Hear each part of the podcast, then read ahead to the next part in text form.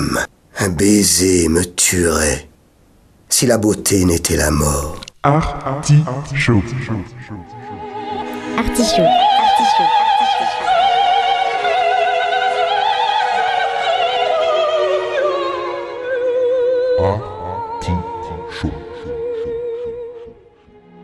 L'artichaut.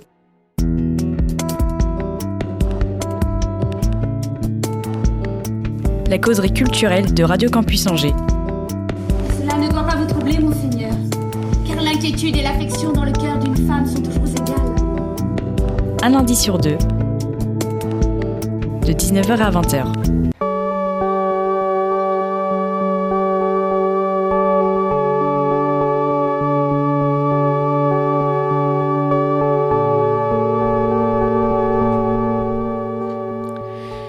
Presque impossible d'écouter vraiment.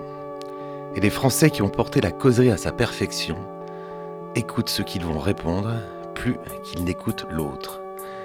Le philosophe, écrivain et académicien Jean Guiton n'a pas pu connaître l'artichaut, il est mort en 1999. Il aurait su qu'ici, pendant une heure de causerie, on écoute l'autre, celle ou celui qui fait la culture dans le bourg, qui remue méninges et certitudes. L'artichaut n'est pas froid et vous salue encore bien bas.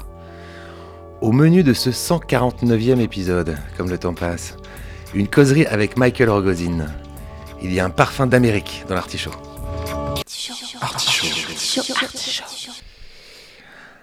Petite, j'ai j'ai- j'ai une petite introduction très très personnelle. C'est assez rare, mais là je peux me le permettre avec toi, Michael. En 2000, la rédaction de mon ancien journal prévient Angers. Lionel Rogozin vient de mourir. Et le fils du type le plus grand documentariste de tous les temps, Dixit John Cassavetes, excusez du peu, est chez nous, à Angers. Et il restaure une partie de l'école Pierre Porcher dans la Doutre pour y installer son atelier et sa galerie Arcspace, qui existe toujours, évidemment. Qu'il anime, alors on va la citer comme tout de suite, hein, parce que qu'il anime encore avec sa femme Pascal Rivaux. Alors Pascal Rivaux Rogozine maintenant, de- depuis peu. C'était notre première rencontre et jamais en 23 ans, Michael Rogozin, le peintre, musicien et turéféraire de l'œuvre de son père, n'avait goûté à l'artichaut. Incongruité aujourd'hui réparée. Bienvenue Michael. C'est avec du beurre ou... Bienvenue dans l'artichaut Michael. Merci, ça fait un grand plaisir pour moi. Ben oui, je j'ai toujours pas compris pourquoi en 148 euh, émissions. Je, mais je pense que tu étais souvent absent, donc euh, ça devait être. Oui, oui, oui, c'est sûr. ça- sur les... Il y a des il y a des années Il y a quelques années ouais, euh, de mouvement. où t'as pas mal euh, bourlingué. Ouais, Euh, Il y, a, il y a des petites questions rituelles dans l'émission, donc tu vas pas y couper. Euh, où es-tu né, Michael? Ah, je suis né en Afrique du Sud, à Johannesburg, avec euh, le deuxième film de mon père. C'était tourné clandestinement en... en, euh, Ouais, on va on va on va revenir hein, sur le. Mais euh, bon, déjà c'est classe hein, d'être né à oui Johannesburg. Ouais, ça- ça- Six semaines, donc c'était pas très long. T'es resté six semaines. ça Ouais. D'accord. Euh, La deuxième pe- petite question euh, rituelle de cette émission, c'est est-ce que tu as un, un souvenir étant tout jeune, euh, vraiment enfant, d'un premier choc artistique, culturel, quel qu'il soit Ça peut être un choc visuel, ça peut être un choc sonore, avec une œuvre d'art, quelle qu'elle soit? Quelque chose de très spé- spécifique? Hmm. Non, mais ce qui vient, en- bah, c'est vrai que j'ai vu beaucoup de cinéma dans le cinéma de mon père. Et euh, les films euh, qui, qui me... euh, J'étais très très jeune. Bah, le cinéma japonais, peut-être. Parce que j'ai vu ça enfant dans le cinéma. derrière les... Il y avait un trou pour voir les films. On avait le droit de tout voir, en tout cas, de toute façon. Donc peut-être ça, mais c'est vrai que on, on était quand même avec un peu de la culture un peu partout, les livres, des tableaux. des- Et ça, c'est alors c'est pas- plus, ouais. plus en Afrique du Sud. Là, t'es. euh, Ah oui, bien plus tard, oui. Ouais, là, t'es où Non, à ce moment-là? Ah, j'étais à New York. Là, t'es à New York. Manhattan. Non, mais il faut préciser aux, ah oui, d'accord. Oui, Parce ah, oui que c'est vrai. Monsieur né à Johannesburg, mais après il va vivre à New York, hein, donc c'est. oui, bien, bien plus là. On a beaucoup, euh, mon père a euh, beaucoup voyagé euh, pour, pour, essayer, pour, pour faire ses films. Donc, jusqu'à l'âge de 6 ans, on était un peu partout. Tu, tu- ouais, tu suivais ton père, tu n'étais pas oui, avec. mais euh, j'ai pas de souvenirs vraiment, mais ouais. on était en France, en Angleterre, en Inde, en Israël. Après à New York, des allers-retours. Il te reste pas quelques images euh, comme ça, des pare-flash de, Oui, de l'Inde Oui, de- c'est vrai. Euh, non, mais j'ai photos des, des photos. Donc ça, je sais pas ce qui est de- une mémoire de photo. Hum, ce qui va. Mais pendant très très très longtemps, c'est plutôt les parfums, des odeurs, des sensations. On peut pas décrire en fait. De l'Angleterre, un peu mouette, comme ça. Je sais pas. Les, les Beatles de 60, je sais pas. Des trucs qu'on a entendus autour de moi, mais je pouvais pas nommer. Hmm. Non, c'est intéressant l'odeur parce que c'est Ouais. vraiment Proust là, on est dans. Ah oui. la- le Ou des parfum de la. Madeleine. Oui, oui, c'est Ouais. ça. J'avais une espèce de sensation euh, de- des endroits comme ça. Mais je pouvais pas vraiment les décrire, mais ils étaient là quand même pendant très longtemps. Mais c'est parfois, alors c'est une, une vie d'un peu de, de nomade, euh, un peu contrainte évidemment. Tu, euh, euh, et c'est, ça doit être un peu compliqué de bouger tout le temps quand on est, quand on est tout petit, de, par rapport aux copains, par rapport à l'école. Par... Ouais, pas trop, parce que nous, on était vraiment petits. Donc après, je pense, on est retourné à New York euh, per- pour entre 6 ans et 23 ans. euh, Ah oui, d'accord. Donc j'étais vraiment grandi à New York et avant c'était vraiment petite enfance. J'ai quelques souvenirs. Donc euh, une fois qu'on était de retour, on était, je dirais pas de stable du tout, mais, non, mais on, on était dans un endroit voilà. spécifique et on n'a pas. La famille, non, les pas stables. Oui. Euh, est-ce que tu as des passions étant, pareil, étant tout jeune Est-ce que tu as déjà des, euh, des envies de, de, de faire quelque chose dans ta vie ou c'est, ça va venir Ouais. au fur et à mesure? Je sais parce qu'avant 13-14 ans, j'étais assez perturbé. Et donc, euh, mais j'ai quand même toujours dessiné, même tout petit, je pense. Oh, quand c'est le début de l'adolescence, j'ai tout était après euh, en place. J'ai commencé à faire euh, euh, pas mal. Ma grand-mère faisait un peu de peinture, donc j'ai demandé de faire des tableaux pour nous quand on est petit, des animaux, un truc comme. Elle n'a pas fait, donc j'ai fait moi-même. c'est un peu l'histoire. Et après, très, assez jeune, 12-13 ans, j'ai commencé à dessiner, fréquenter les écoles. Il y avait une école euh, à, New York, qui s'appelle la Art Students League. C'est un grand bâtiment, il y a toutes sortes de cours et on peut aller euh, comme on veut. Il y a des gens entre 13 et 70 ou 80, même 100 ans peut-être. et euh, c'était un peu académique, mais il y avait un peu de tout. Donc, assez jeune, j'ai fréquenté euh, les, les cours comme ça, un mois ici, un mois là. Mais- non, à, partir de 13-14 ans, euh, après, euh, c'était vraiment le dessin un peu, et euh, après un peu de peinture, et après la musique à 14-15 ans. J'ai Et- fait que ça après. Ouais, là, on est, on est tous, c'est, bien parce qu'on est tout de suite dans la culture. Ouais. Si je pose cette question, c'est qu'il n'y a pas, il y a pas eu d'envie, je sais pas, moi, d'être avocat ou, ou Ah non, j'avais une autre envie. policier ou. Ah oui, ben, il y a deux. deux- J'ai euh, j'ai beaucoup. J'ai pensé à élever des chevaux. oui, non, mais c'est important, c'est important. Mais la- c'était un rêve, quoi. Mais Oui, mais pour la suite, parce que par rapport à ce que tu as pu peindre, enfin, moi, le Ah livre oui que j'ai vu. euh, Ah oui. oui. Ah oui, c'est vrai. J'étais bah oui. aussi très jeune, euh, un peu fasciné par les Indiens d'Amérique et j'ai collectionné des trucs. Oh, Dans un petit niveau, même vraiment très jeune, je- j'ai regardé. euh, J'avais un- aussi une rencontre avec une boutique à Manhattan qui s'appelle Yorktown. C'est un quartier des Allemands. Et il y avait une boutique, il y avait beaucoup d'artefacts artefacts, euh, de, de Am- amérindiens. Hmm. Et j'ai passé beaucoup de temps là-dedans aussi. C'est un peu mal tourné à la fin, mais ça. Oui, mais ça, veut dire que Ouais. euh, pour l'auditeur, étant petit, tu as quand même des- euh, rêvé d'être, cow-boy. Non, non. Plutôt indien. Ah, plutôt, j'étais vraiment indien. Ah, c'est bien, du côté des. après, il y avait des films qui sont sortis, qui s'appellent Soldier Blue et tout ça. Non, j'étais très en toute la spiritualité de ça. Et c'est- après, un peu plus tard, il y avait Carlos Castaneda. Je ne sais pas si vous connaissez. De. Et donc, euh, oui, c'est euh, c'est- la spiritualité dans le désert avec un indien sage et des champignons. oui, c'est ça. Bah oui, bah non, mais les substances, mais tu peux le dire. Ouais, Ah oui, c'est. oui, ouais, d'accord. Il n'y a aucun souci. C'est- Oui, donc j'avais quand même, oui, on n'en fait pas la promotion, mais on peut en parler. Oui. Donc, euh, non, très jeune, j'étais un peu sur le même truc. Mais euh, je ne sais pas si c'est jeune, 13, 14 ans. Oui, non, c'était ça. Mais avant ça. ça, dans le tout petit, je ne me souviens pas trop. Non, il y avait. Et euh, l'école, comment ça se passe? Parce qu'il y a- il y a cette question qui est un animateur euh, très célèbre en France qui s'appelle Ah ouais. Jacques, San- Jacques Chancel. Je vais Ah le- oui. Et Ah oui, qui, avait, qui a eu cette question euh, un jour euh, à un leader communiste. Je crois que c'était Georges Marchais. Je, je- faut que les auditeurs vérifient, mais je crois que c'était à, à lui. Donc, euh, communiste. euh, et il lui pose cette question, je trouve euh, géniale. Il lui dit Et Dieu dans tout ça Ouais. Et moi, ma question, c'est Et l'école dans tout ça Euh, Ah, Est-ce que oui. tu es bon à l'école? Est-ce que tu as des matières que tu préfères? Est-ce que. Comment ça se passe? Non, non, c'était assez catastrophique. Mon frère était très bon. Mais moi, je, bah, je sais pas, il y avait quand même beaucoup de, de conflits familiaux, il y avait le divorce, il y avait beaucoup de choses. C'est très mal passé. Bah, J'étais vraiment un enfant, un adolescent terrible. Je suis calmé. je suis quasiment une autre personne quand je, je suis en train de regarder des interviews et les gens qui, qui me connaissaient, là, c'est, c'est assez effrayant. Et donc, euh, non, c'est pas bien passé et j'ai créé beaucoup de problèmes. Et donc, à ce moment-là, quand j'avais 14 ans, 15 ans, je dis, c'est, ça vaut pas la peine. J'ai décidé de quitter l'école, donc, en fait. J'ai quitté l'école à 14-15 ans. D'accord. C'était absolument pas fait. euh, C'était impossible à New York, mais Et mais t'es, t'es, je- euh, j'ai perdu le temps des profs et de moi-même, je pensais. et je faisais mon éducation Mm. après. mais t'éduquais par, par qui à ce moment-là Parce que, tu- Personne. comme tu dis, ouais, c'est ça, oui. Non, mais je oui, sais, mon père un peu peut-être. mais- il n'y a, pas de- y a pas de mère. euh, Oui, j'avais ma mère aussi, mais je je prenais pas de cours. oh, en fait, euh, oui, c'est vrai. Peut-être à New York, il y a des, choses qu'on pouvait faire. euh, j'ai commencé à prendre des cours de guitare, de chant. J'ai fréquenté cette école de beaux-arts. euh, De, de- oui, un peu ça. Mais quand tu quittes l'école, t'avais quand même une petite, ta petite idée de ce que tu voulais. euh, Ou alors t'étais complètement perdu? Ah non, j'étais pas du tout perdu.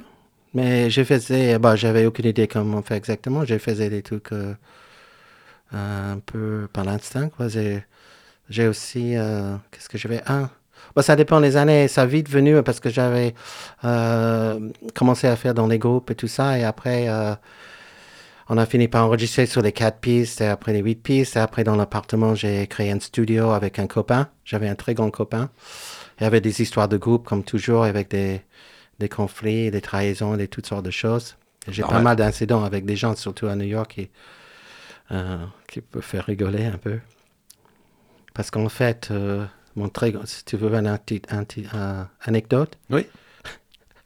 euh, mon grand copain qui était dans le groupe, et le bassiste, euh, on dit que le, le- le batteur, qui était le frère de mon grand, paquin- bon, grand copain, euh, il voulait le virer et tout ça. Donc c'était très délicat, c'était son frère. Oui. En plus, on j'aimais bien, mais tout le monde a dit non, il faut absolument ceci, cela.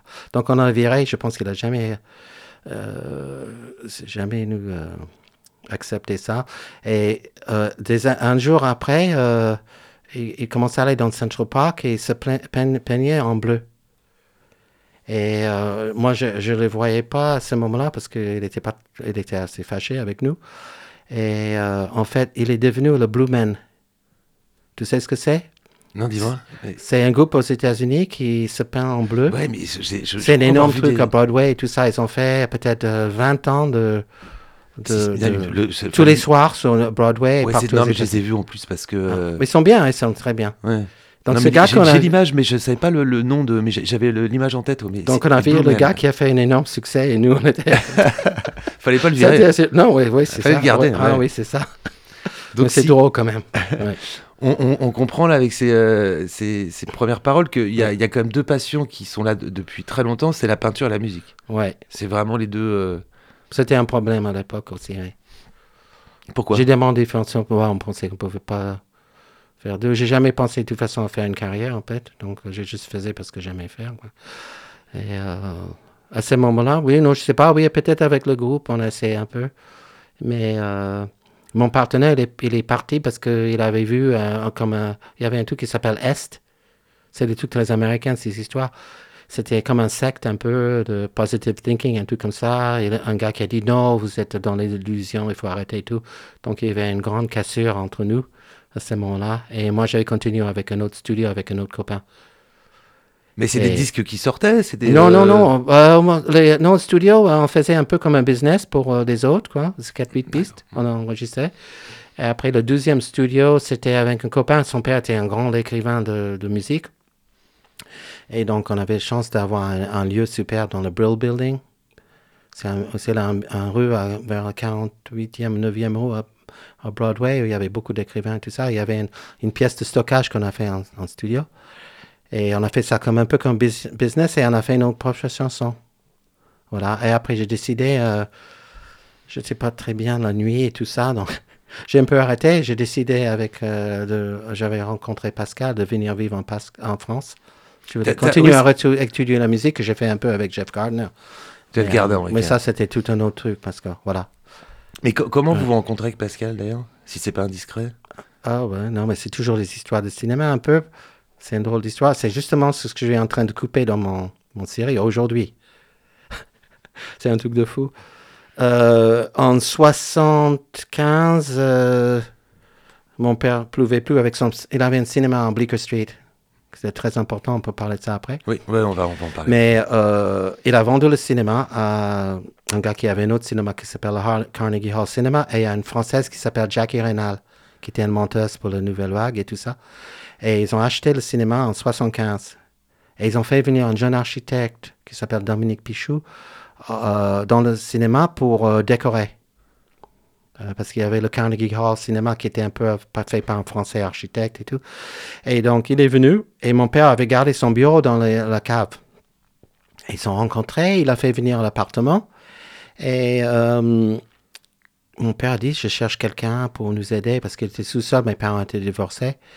Et en même temps, euh, une dame en France avait demandé à Dominique de chercher une famille parce qu'elle voulait venir pour trois mois aux États-Unis. Et donc, ça cliquait.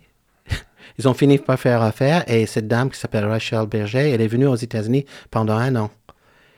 Et il se trouve que cette dame est aussi quasiment le, comment c'est pas foster mother, la mère adoptive de Pascal. D'accord. Parce qu'elle avait un un salon un peu littéraire, musical. euh, c'est une famille arménienne artistique avec le, fr- le frère qui était peintre, la, fille qui était une pianiste qui s'appelle. Et euh, voilà. Et donc elle est venue avec nous et après j'ai rencontré Pascal et après une- quelques années après elle est venue venir à New York et voilà. ouais, c'est non, c'est c'est C'est drôle, hein, ça revient Ouais, c'est romanesque, Sinon je ne serais pas en France. voilà, c'est romantique, c'est romanesque. C'est curieux, hein. C'était vraiment un hasard. euh, hein. C'est du cinéma. Quoi. Ouais. Et euh, on n'évoque pas le, le cinéma. T'as- pas d'envie à cette époque-là, euh, quand de, de- bah, Ouais, non. Moi, j'étais très romantique. Euh, j'ai- Euh, avec mes copains en train de faire euh, toutes sortes de conneries, il faut dire la vérité, mais en même temps avec la musique et tout. Mais euh, ouais, à l'époque, c'était pas très envisageable parce que euh, bah, ça coûtait très cher euh, en pédicule et tout ça.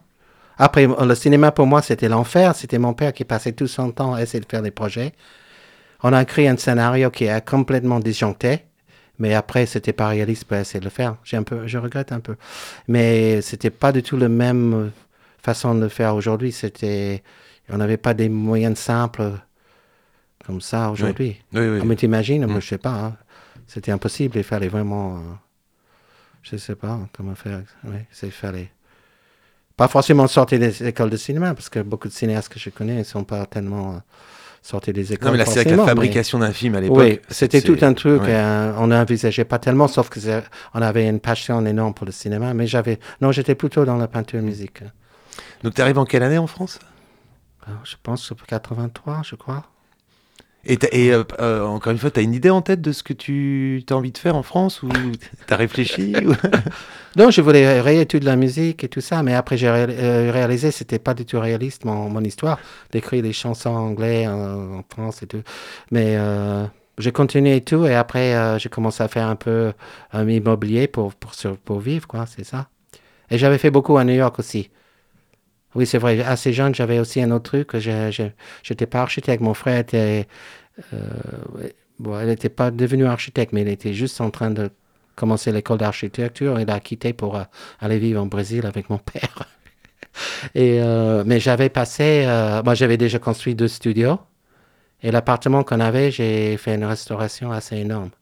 Mais quand tu arrives en France, c'est euh, où? Donc, j'avais déjà fait beaucoup. À Paris, à Paris, oui. dans le petit appartement, on dit à bout de chemin. Voilà, après. après. Et, Pa- et Pascal est. Elle était là, mais sinon, euh, le choix, c'était soit elle vient aux États-Unis, elle était prof, arrêter son boulot, ça paraissait pas très réaliste. Et moi, j'avais marre du studio un peu aussi, parce qu'elle est toujours dans le noir, faisait des trucs, c'était pas une grande passion de ça, j'ai réalisé. Et après, je voulais m'améliorer au niveau. J'avais des, des choses que je n'étais pas euh, satisfait avec, tout ça. Je voulais continuer, apprendre des trucs. Et euh, alors, on arrive à Angers. Comment, euh, comment, c'est quoi l'histoire là de Ben là, vous à Angers? Alors, comment trouver Angers? Parce que bon, c'est une longue histoire, mais en, en gros, juste pour euh, raccourcir, euh, c'est que on avait déjà deux enfants. Et moi, j'avais gardé les enfants euh, quand Pascal était au travail. Elle voulait prendre un congé maternel pour le deuxième enfant et on était dans le Bordelais. Il y avait toutes sortes d'histoires pour dire pourquoi, comment arriver dans une ancienne euh, communauté. D'accord. avec quelqu'un extrêmement excentrique, mais très drôle. Il s'appelle Jean-Pierre. Et euh, donc, on s'est trouvé dans un nid de feignants pendant un an. C'est un peu ça, parce que la personne qu'on avait, moi, je peux pas rentrer dans tous les détails, mais il avait pris un congé aussi. Et on était là avec euh, tous ses enfants et tout ça, au milieu de le Bordelais, dans le Blayais. Et on a eu du mal à retourner à Paris. Donc, euh, on, a on a regardé un- une carte et euh, en fait, l'histoire, ça peut être faire rigoler quelques personnes. Euh, Pascal était là-bas avec les enfants et moi, je suis rent- euh, monté pour essayer de trouver quelque chose. Et on voulait retourner dans le Val-de-Loire parce que sa famille vient de là. On avait une espèce d'idée abstraite complètement. Et euh, on a pensé à Vendôme. et je suis rentré un soir et on avait quelques copains à Paris qui m'ont invité à dîner. Ils ont dit non, non, non, va pas, en- euh, Vendôme, va à Angers. Mon frère était là, c'est super et tout ça. Et voilà, j'ai pris le train, j'arrivais un jour. Bah, de c'est une très, c'est une très jolie ville, Vendôme. Ah enfin, ouais. c'est quand même moins. moins- C'est un peu petit, je Oui, pense qu'on n'en Ah pas oui. resté aussi longtemps peut-être. Oui. Et j'arrivais à Angers un jour de septembre, je n'oublierai jamais. J'avais quand même un pressentiment, même avant d'arriver. Un jour de septembre, tu sais, quand il fait super beau, et j'ai marché partout. J'adorais l'architecture, j'aime beaucoup le 18e, tout ça. alors tout. Je me suis même trouvé dans le doute. Je ne savais pas où j'étais, un peu comme un rêve. Et voilà, j'ai décidé, j'étais sûr. Et Pascal a accepté. Et euh, elle est venue en novembre, un jour de pluie terrible, avec euh, Oui. le bébé dans la poussette. On était presque écrasé par une voiture. Ça va- Il oui, faut enfin, pas venir Angers en novembre. Non, non, mais même Non. nous, on a envie de partir d'Angers au mois de novembre. Mais... Voilà, c'est l'histoire. hein, C'est très curieux. hein. Et après, il y a quand même. Moi, je- alors, on s'est connus à, à ce, à ce moment-là, donc euh, malheureusement, pour une circonstance tragique, Ouais. puisque c'est la mort de, de Lionel Ruozine, Ouais. dont on va parler euh, évidemment, parce que c'est vraiment lié à ton. euh, évidemment que c'est lié à ton Ouais. histoire, c'est ton père, mais aussi à ton travail euh, actuel et à ce que tu as perpétué depuis, euh, de- bah, depuis plus de 20 ans. là. Et donc, nous, on, se, on se connaît à ce moment-là, mais en, en parallèle, il y a quand même eu un gros chantier. C'est le. Donc, pour, pour situer Ah aux auditeurs, c'est l'école, c'était une école pour garçons, Pierre Porcher, qui est dans le haut de la Doutre, euh, tout près de, des Grenets-Saint-Jean. Ouais. C'est juste sur la, voilà, sur le, haut- un peu sur les hauteurs, euh, euh, un peu au-dessus des Grenets-Saint-Jean. Ouais. Donc c'est une ancienne école et, et vous décidez avec, avec Pascal de, bah de, de Oui. tout retaper et puis de. Oui, oui, c'était un gros chantier, mais parce qu'on avait déjà un autre grand chantier que j'avais fait depuis des années à côté. à côté de votre maison. oui. Et on n'avait aucune intention de faire autre chose, mais on a vu ce bâtiment avec des promoteurs qui rôdaient tout ça. Et petit à petit, on a demandé à visiter. Et quand on a rentré dans l'espace, on a dit, oh là, c'est magique, il faut faire quelque chose. Et on avait proposé au début une école de potager, sans nous. Hein. À la ville, ça ne l'intéressait pas du tout. Et donc, finalement, c'était un dossier avec un autre couple et euh, on a présenté un projet culturel avec un. Il fallait aussi euh, présenter un, côté euh, financier. Et finalement, euh, on a gagné contre les promoteurs, qui était à mon avis un désastre parce qu'ils voulaient enlever tous les murs autour, faire un bâtiment moderne. Il y a, je pense, 12 hôtels euh, classés. Donc les bâtiments en France étaient plutôt nos côtés. Après, on a appris qu'on a payé plus que les promoteurs voulaient payer. Mais euh, il y avait tout à faire. Donc, euh, on a fait deux appartements et un atelier. Où on a fait des, quand même 20 ans, je sais pas, pas mal d'années de- d'expos de toutes sortes.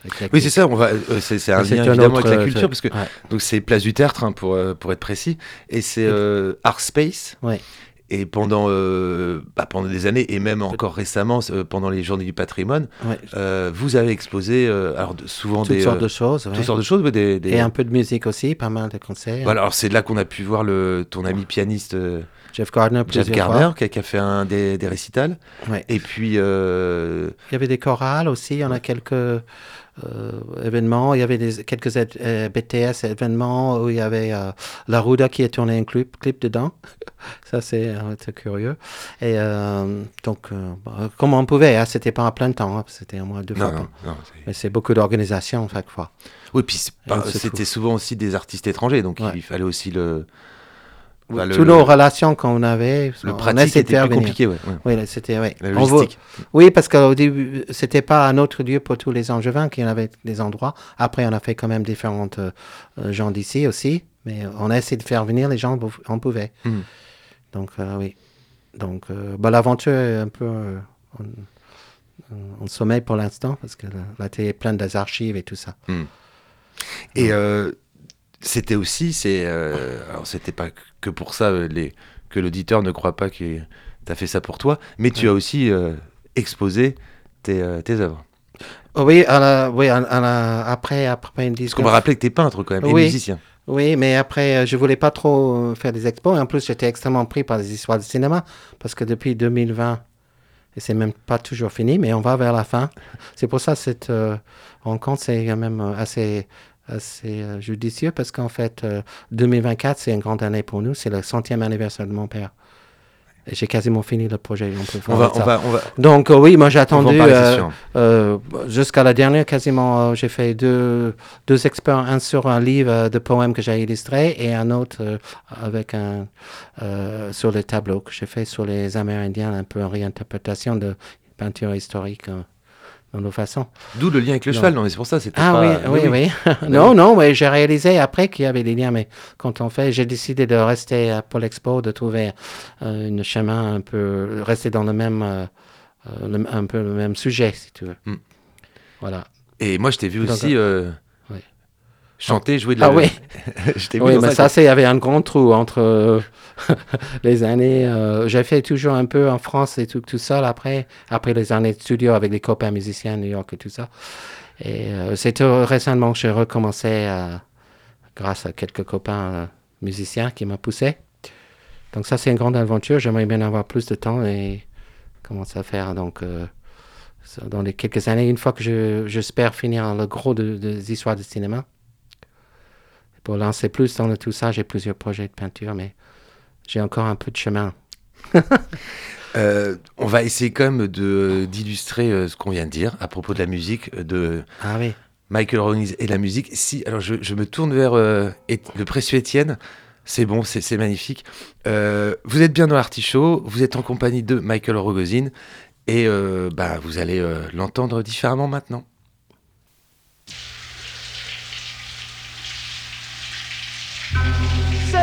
Yourself from yourself, you are blind. Save yourself, find yourself, you are blind. You may find that you have yourself. Save yourself from yourself, you are blind. You will find that you can love yourself. Yourself, find yourself, you are fine. Doing wrong, did you say? I feel the violence in you. You are always wrong in the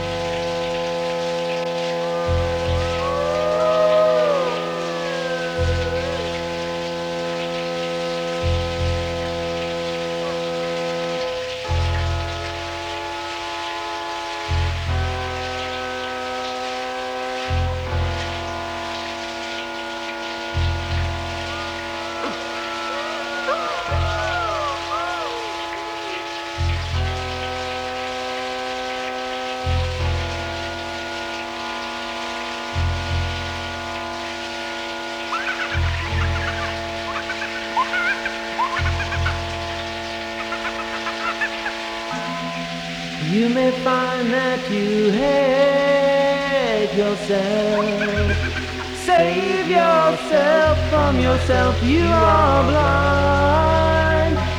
You will find that you can love yourself. Save yourself, find yourself, you are fine.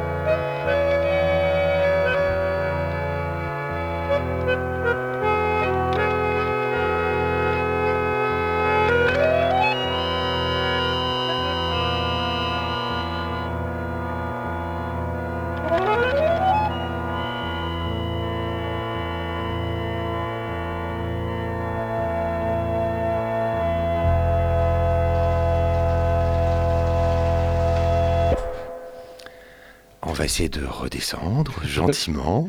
On était un peu high, high level. Alors ça, c'est un, c'est un morceau donc de notre invité qui se faisait appeler à l'époque. euh, Alors il va le dire mieux que moi, Mr. Unicorn. Mr. Unicorn. J'avais jamais vraiment trouvé le nom. Enfin, oui.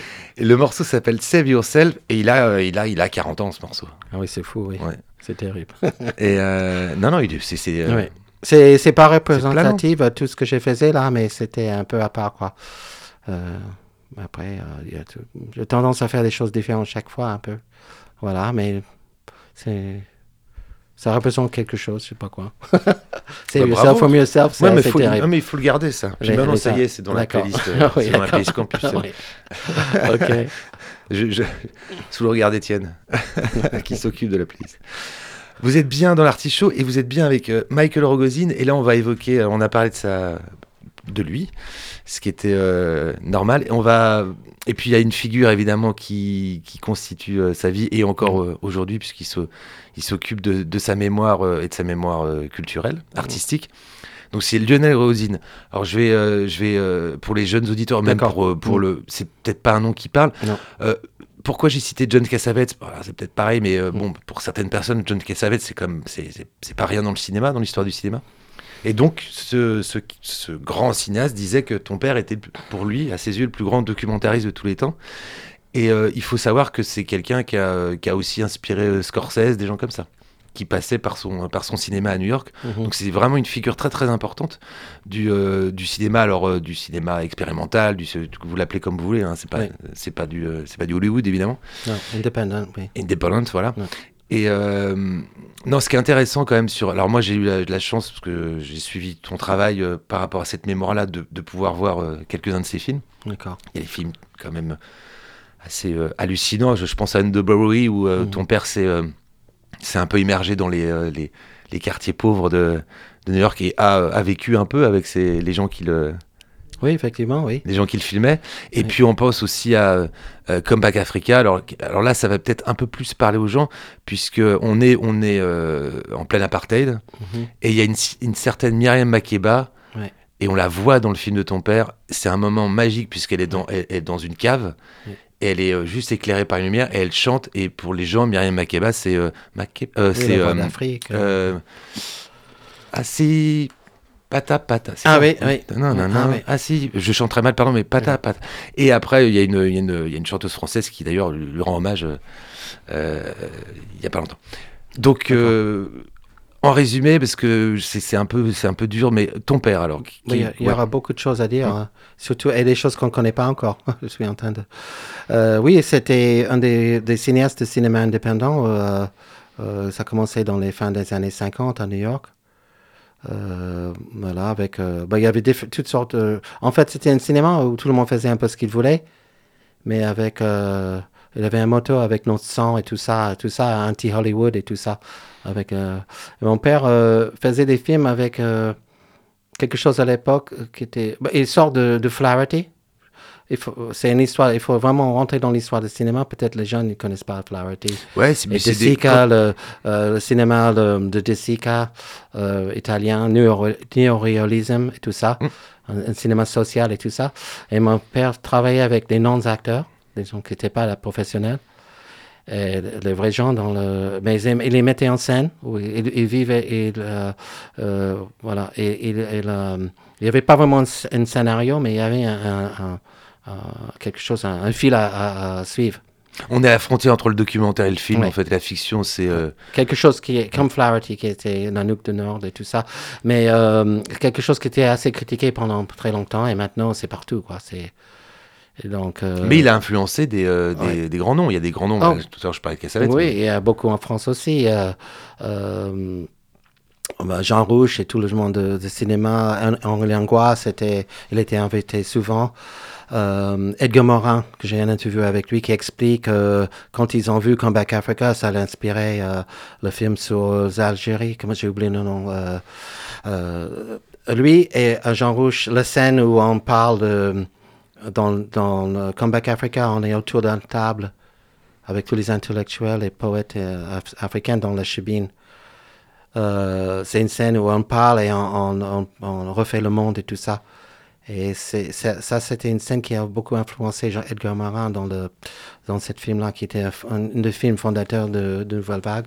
Il y a beaucoup de liens partout. euh, euh, Morris Engels and The Little Fugitive aussi, a tout faut dire que c'était euh, quelque chose qui a beaucoup influencé la Nouvelle Vague. Il y a beaucoup de liens entre les différents cinémas et tout ça que, que j'explore dans, la- dans les histoires de documentaires, mais euh, euh, il y a vraiment beaucoup de choses, il faut quasiment Oui, non, euh, il faudrait. c'est oui, trop complexe pour oui. montrer tout ce qu'il a fait. je Parce que, mais ju- juste pour dire qu'il était cinéaste important dans cette groupe de cinéastes avec Jonas Mekas, avec Shirley Clark, avec tous ces noms, qui n'a pas eu euh, peut-être la renommée pour, pour les jeunes aujourd'hui encore.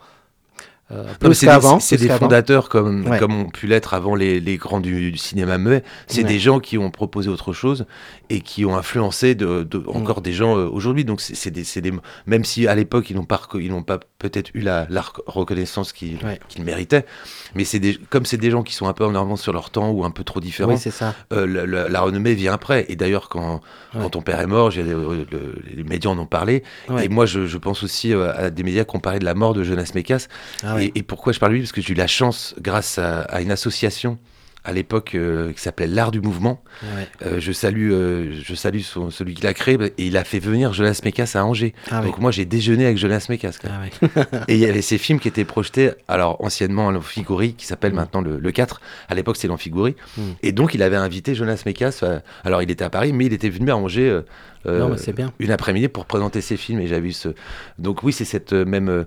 Non, non, pour, juste pour donner un exemple quand même de, de, de l'art de ton père et puis aussi de ce que c'est que d'être un cinéaste un peu un peu engagé. Donc je parlais Ouais. tout à l'heure des un peu des, des- pas des clodos mais des si on peut dire Ouais. des clodos de, de Bon, les alcooliques et des, des Ouais, hommes. des- euh, des- des- Parce qu'il avait dit c'était une critique d'Amérique en fait, en réalité. Et- Mon père était, dans ses cinémas indépendants, c'était le plus politiquement engagé. Mais sans, euh, quand il faisait ses films, il ne mettait jamais ses idées sur les gens. Il les mettait en, ils ont donné une place où ils pouvaient exprimer leurs leurs euh, problèmes, leur vie et tout ça. Mais, en consci- mais il savait très bien que ça représentait autre chose. Mais jamais, même avec les Africains, les intellectuels, les, les chanteurs, il n'a jamais dit vous allez dire ce genre de choses ou non. Et pour donner un exemple, donc le, le comeback Africa, donc on, on est euh, on est en plein apartheid encore une fois. Ouais. Euh, c'est pas un système que, que- enfin, que- que moi enfin, oui, c'était un jour. oui. et euh, on- n'imagine plus en fait ce que c'était comme système. euh, et d'ailleurs, le mot revient aujourd'hui avec euh, le conflit Israël-Palestine. Ouais. C'est- un mot qui revient assez régulièrement, c'est l'apartheid. Ouais. Ça, ça, ça signifie bien la violence de. Et donc, ton père va quand même aider à faire sortir cette chanteuse Ah ben, ça c'est toute une polémique. Du pays. Ah oui. Euh, clandestinement. bah, le film était filmé On rappelle, on clandestinement. rappelle, on rappelle qu'il est. euh, Bah, tu pouvais pas, de toute Oui, façon, tu était- pouvais même pas aller avoir un copain euh, noir, euh, rien du tout. C'était quand même, c'était extrêmement violent. Donc c'était filmé clandestinement, mais c'est toute une histoire de, de ce tournage qui il y a un livre là-dessus aussi, un documentaire. Donc Qu'est-ce que je voulais dire? Oui, sur Makeba, oui. Mais il y avait d'autres personnages qui filment qui sont très, très importants. Euh, tous les écrivains qui sont dans le film. Mon père, oui, c'est plus que de faire sortir euh, Makeba. c'est un peu un polémique sur la vraie histoire. Oui. Donc, euh, Oui, non, on va pas. Non, mais c'est pour, c'est pour dire aux auditeurs que euh, c'était quelqu'un. euh, c'est- pas une posture, c'est pas quelqu'un qui s'est engagé. Non. Il et puis c'est- pas du tout quand vous voyez ces films, c'est pas du tout des films didactiques, c'est pas des films moralisateurs. Non, c'est ça ce que je filme. dire, oui. Oui, oui, bien sûr. Mm. C'est c'est juste filmer les gens. dans ce qu'ils ont de dans leur souffrance dans ce qu'ils ont de beau dans, leur lutte dans et euh, alors- il appelait ça le poetic realism. Ouais. Le réalisme poétique. Elle était toujours en accord avec les gens d'un point euh, très fort. Mm. Donc, euh, en fait, oui, il- n'arrivait pas à un endroit avec les, les alcooliques. Et un, euh, un jour, avec son caméra, il commence à filmer. Il passait six mois avec eux. c'est ça oui c'est six mois avec il racontait ouais, ouais. dans- que j'ai trouvé des années après que les gars, ils arrivaient à, à 3 heures du matin sur la porte en demandant 10 de, de 10 dollars ou des trucs comme ça. C'est assez drôle. Et, euh, et donc. euh, Non, donc on est vraiment, je trouve, je trouve hyper intéressant dans son, dans son travail, c'est qu'on est vraiment entre l'art, euh, l'art total, parce que c'est Mm. du cinéma expérimental, parce que c'est une nouvelle forme, parce que c'est Mm. une, nouvelle, une nouvelle mode de narration, mhm. et, euh, et en même temps des propos politiques forts et, Oui, je pense et, et. Quoi. tous on est vraiment dans, dans, dans cette ligne, sur cette ligne de crête que je trouve très Ouais. intéressante en fait, Ouais. avec ton père. Et- ok. Et concrètement, euh, alors tu, ça fait des années, des années moi que je te vois euh, travailler Ouais. sur sa mémoire, sur Ouais. euh, restaurer les films, euh, faire des documentaires pour parler de, de lui et puis Ouais. des gens qui l'ont entouré. Euh, alors tu disais là, ça, ça va être important. Pourquoi 2020 Alors pourquoi 2024 c'est important et où t'en es et qu'est-ce qu'on va pouvoir concrètement recevoir de toi? Ok. Moi, je peux dire 2024, c'est important parce que c'est le centième anniversaire de mon père. Et j'espère qu'il y a différentes rétrospectives. Pour l'instant, euh, il y a quand même des distributeurs, surtout un grand distributeur aux États-Unis. Et j'a- j'arrive plus à pousser tout le monde. Euh, Ça doit être assez naturel en France et aux États-Unis. Assez facile à faire. Mais je ne sais pas ce qu'ils font exactement quand. La seule chose que je sais, c'est à Bologne, une grande festival cet été, à la première rétrospective, qui est normale parce que c'est eux qui ont fait toutes les restaurations avec un laboratoire qui s'appelle l'Imagine Retrovata, qui est vraiment le grand euh, laboratoire de restauration. Il fait tout le Chaplin et tout les, quasiment tout en Europe. Ils ont aussi acheté l'éclair à Paris. Donc c'est vraiment les gens qui restaurent. Quoi. Et nous, euh, mon père avait beaucoup d'histoires, lien avec l'histoire, euh, euh, les Italiens. Depuis son premier film, en fait, euh, c'est le premier Américain qui a, gagné le Grand Prix de, euh, de Venise en documentaire. Le premier Américain, donc c'était un choc. Et il avait une relation avec... Il y a toutes sortes d'histoires. C'est, c'est pour ça que je, euh, je suis toujours dans un... Juste pour aller à la fin, j'ai fait un documentaire sur tous les films et on a sorti un DVD Blu-ray aux États-Unis. Il y avait une édition Carlotta en France. Euh, je pense qu'il est documentaire sur grand écran et distribue Comeback Africa pour l'instant. Après, il y a beaucoup de choses qui doivent être faites. Je ne sais pas qui fait quand exactement. Et- mais j'espère. Pour les autres respectifs, ça serait normal parce qu'on a tous les films restaurés cet été, justement à Bologne. Ça représente combien de films, euh, Michael? Je pense que c'était huit films. D'accord. Et, et, euh, après, les derniers films, c'est tous les petits budgets parce qu'il n'y avait pas de soutien du tout. Et même plein de projets qui n'étaient pas faits parce qu'il n'y avait aucun soutien aux États-Unis. Et euh, donc, euh, voilà, donc c'est fait. J'ai fait un film sur ces films, même sur ces petites comédies. J'ai fait une comédie sur les comédies. Et après, euh, c'est, accessible ça pour les- les- le public ou c'est pas Pas encore tous. D'accord. Oui, mais euh, maintenant, l'édition Carlotta a été vendue depuis longtemps. Il n'y avait pas un autre distributeur encore. C'est, c'est oui, c'est sur Milestone, Kiné Lorber, tous les restaurations, mais il n'y a peut-être pas sous-titrage en français. Euh, on a sorti les derniers disques en mai avec les films qui étaient le plus obscurs de mon père, un qui s'appelle Woodcutters of the Deep South. C'est une coopérative. Des- une coopérative des boucherons noirs et blancs qui travaillent ensemble dans les années 70. Et il y avait les répercussions sur aujourd'hui avec Trump, c'est incroyable. Avec, là, avec des petits moyens un peu différents, et un, un film justement plus qu'actuel qui s'appelle Arab Israeli Dialogue, qu'il a fait en 71. Mm. Avec un copain euh, qui était un- le grand poète euh, palestinien qui s'appelle Rashid Hussein, et un grand écrivain qui s'appelle Amos Kanan. C'est un film hyper simple qu'ils ont parlé dans le, dans le cave de Beaker Street.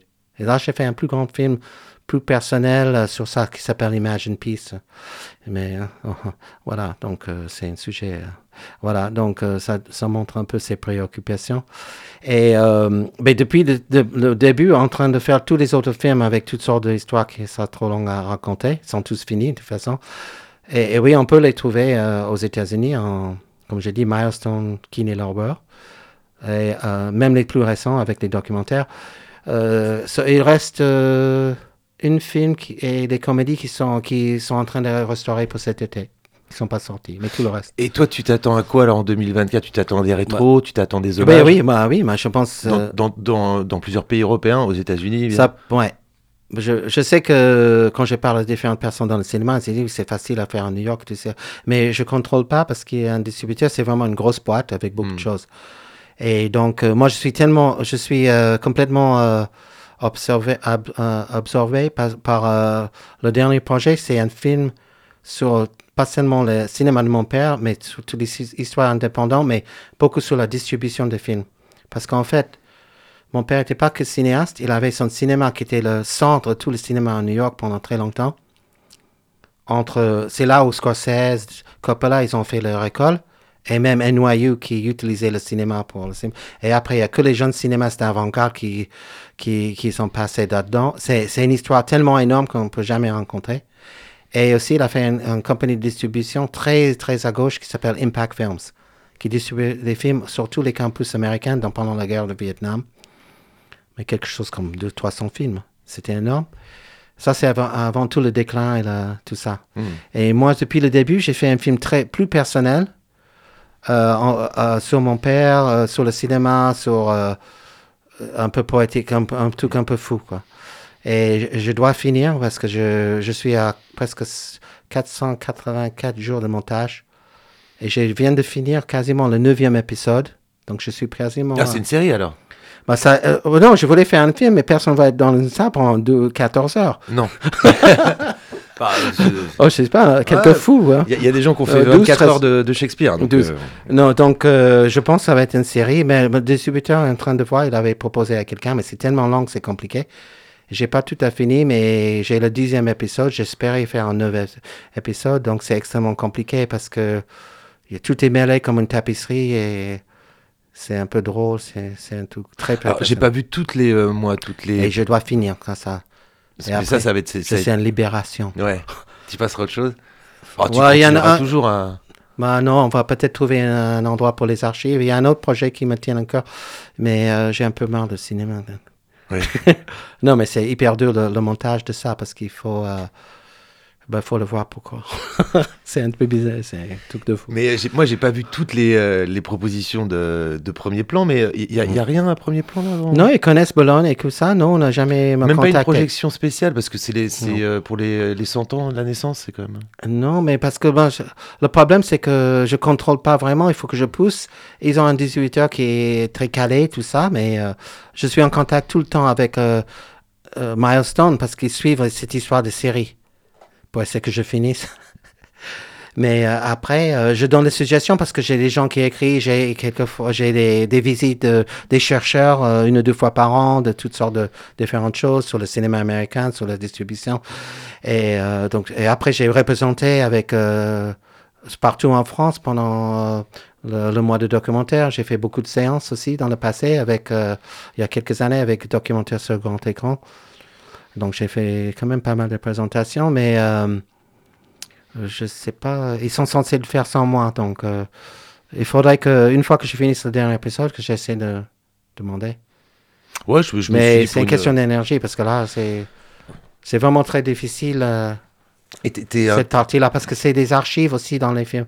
C'est un film qui mélange tout. euh, Hmm. Mais c'est moi, euh, j'ai des scènes, par exemple.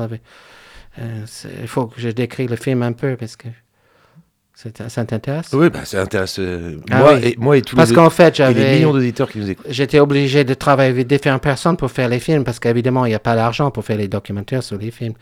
Mais j'avais un peu de soutien par Bologna au début, après d'autres soutiens. Et on a fait un voyage avec un cinéaste d'Afrique du Sud, où on a filmé un peu la base de certaines choses. Après, j'étais complété avec toutes sortes de différentes personnes. Quelquefois, c'est ma fille qui a filmé, quelquefois, une ou deux, un gars qui travaille avec Bob Downey qui a filmé, euh, plusieurs personnes. Et quelquefois, j'ai filmé un peu, tout est mélangé. Ouais, donc c'est des strates, quoi. Et fois, beaucoup euh, d'archives. ouais. J'ai peut-être euh, j'ai 4 TB de matériel pour euh, des photos, des, des, des scans de mon père. Donc c'est un archive dans le film. Et c'est c'est- moi qui va aussi. C'est c'est un peu une comédie par moment aussi. J'ai beaucoup de gens célèbres, Edgar Morin, euh, Scorsese, Woody Allen, euh, Kate Millett, euh, Bob Downey, je suis pas connu ici, mais c'est un cinéaste américain. Plein, plein de gens comme ça. Donc c'était vraiment une aventure. euh, c'était, bon, c'est amusant, mais c'est dur quand même. Et c'est- ton père, c'était quelqu'un qui gardait tout ou qui Ah avait oui. ton. Ouais. Non, C'est mais pour ça autant Oui, justement, ça c'est un peu le. Bon, ah, j'avais aucune euh, euh, intention de commencer ni euh, aucun documentaire. Je me suis trouvé par, acc- à- à- par accident. Et, euh, et aussi, euh, les archives, quand tu commences à regarder, et surtout mon père qui écrivait beaucoup de choses, euh, euh, engagé, avec et, il gardait tout, même j'ai carte postale à sa, mère en, en, en colonie de vacances. avec d'autres choses aussi, avec des, des copines et tout ça, ça va assez loin quand même. Mais beaucoup de choses d'histoire, j'ai des archives un peu de Bleecker Street Impact. euh, et, euh, c'est vrai qu'une fois qu'on est. non, mais c'est euh, une fois qu'on est. ah, tire un fil, là, c'est. c'est pour ça j'ai rencontré beaucoup d'archivistes un peu. Je suis devenu archiviste et j'ai eu beaucoup d'interviews avec les gens de cinéma. euh, donc j'ai appris énormément de choses sur tout, tout ça. Et c'est un peu un drogue de commencer à regarder des Ouais. papiers et tu traces un truc, tu files. J'ai tiré des fils. Mon film, hein, en fait, que je fais, c'est de tirer des fils. Euh, et ça va loin parce qu'il y a eu beaucoup d'histoires et des gens qui connaissent pas au niveau de distribution. Parce que ça va même encore plus loin de, que les États-Unis. Ça va entre ce qui se passait aux États-Unis, ce qui se passait en Europe avec, avant la nouvelle vague et aussi avec la distribution avec Warhol en Angleterre. C'est un truc énorme. Mm. Parce qu'il y avait une autre partie qui n'est pas connue du tout qui s'appelle Von Rogerson Films où ils ont produit des films et tout ça. C'est c'est énorme. C'est pour ça il fallait 12 heures. bah oui.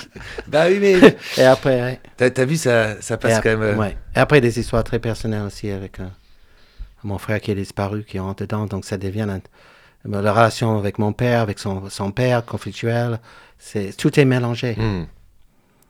Donc, voilà.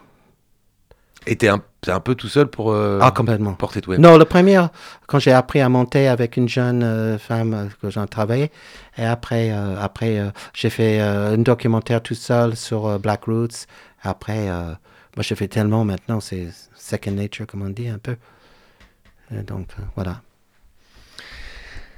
Bah oui, on aurait eu besoin. T'as vu, ça, ça, ça passe très vite. hein. Ah ouais. Alors, vous êtes bien dans, euh, dans l'artichaut. Euh, vous étiez, vous êtes encore, parce que c'est l'émission, évidemment, n'est pas finie. Il y a les, les petits rituels quand même. D'accord. Avec euh, Michael Rogozin. Donc, retenez bien euh, son nom et celui de son père, qui, si vous vous intéressez au cinéma, puisqu'il fait partie de cette histoire.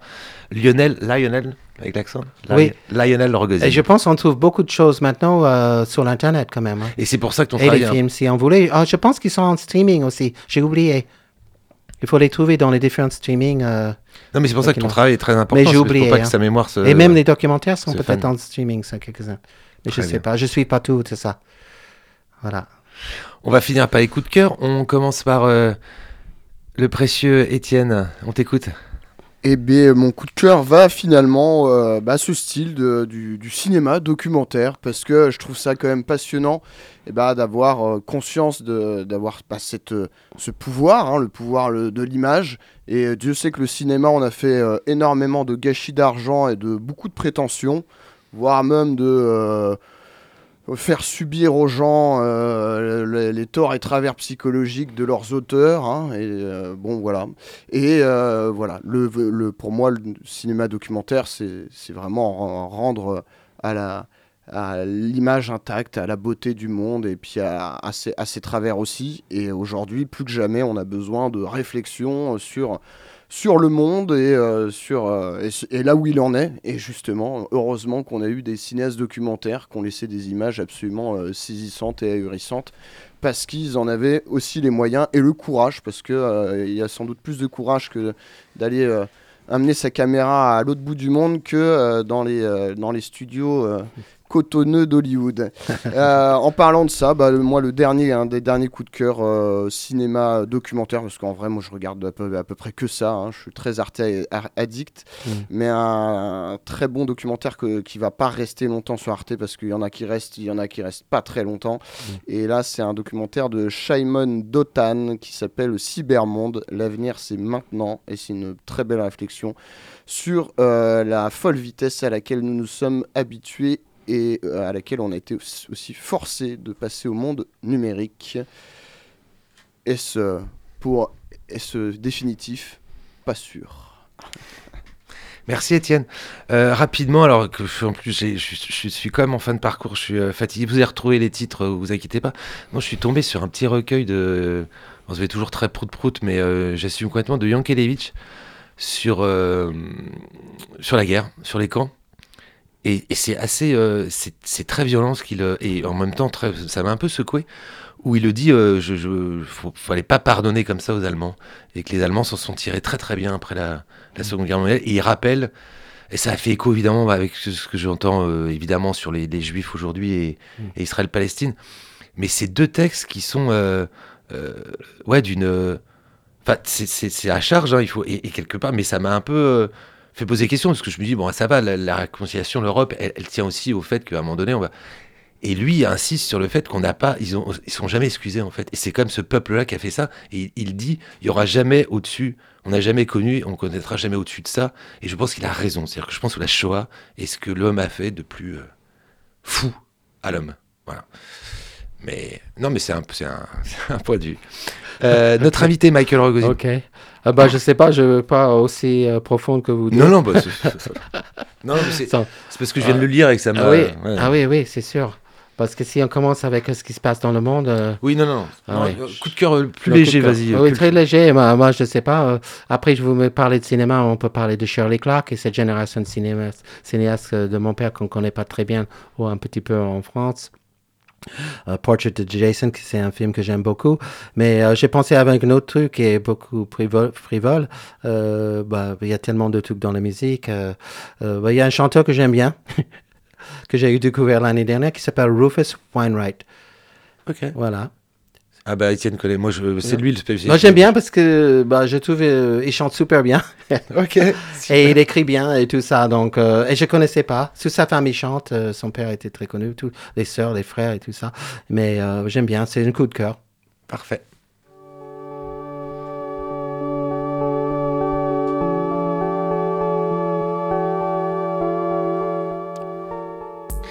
Fin de l'artichaut saison 11, épisode 149. Un grand merci à notre invité Michael Rogozine. Un grand merci au précieux Étienne. Euh, le podcast arrive euh, assez vite. La rediffusion, c'est mercredi à 14h. Et après la beauté, la liberté, la rue, la lumière, j'ai choisi euh, en hommage à notre invité un, natif américain, mais qui, a été, naturalisé anglais, Thomas Stern Eliot, donc T.S. Eliot. Euh, où est la sagesse que nous avons perdue par le savoir? Où est le savoir que nous avons perdu par l'information? Seuls ceux qui se risquent à peut-être aller trop loin sauront jusqu'où il est possible d'aller. Nous ne cesserons pas d'explorer. L'aboutissement de toutes nos quêtes sera d'atteindre l'endroit d'où nous étions partis et pour la première fois de le reconnaître. Et je te montrerai quelque chose qui est ni ton ombre au matin marchant derrière toi, ni ton ombre le soir surgit à ta rencontre. Je te montrerai ton effroi dans une poignée de poussière.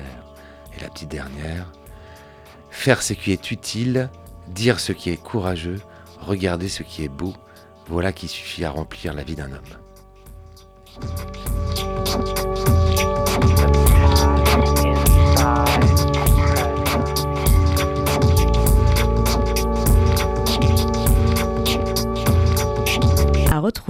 Sur le www.radiocampusangers.com. Prochaine représentation dans 15 jours.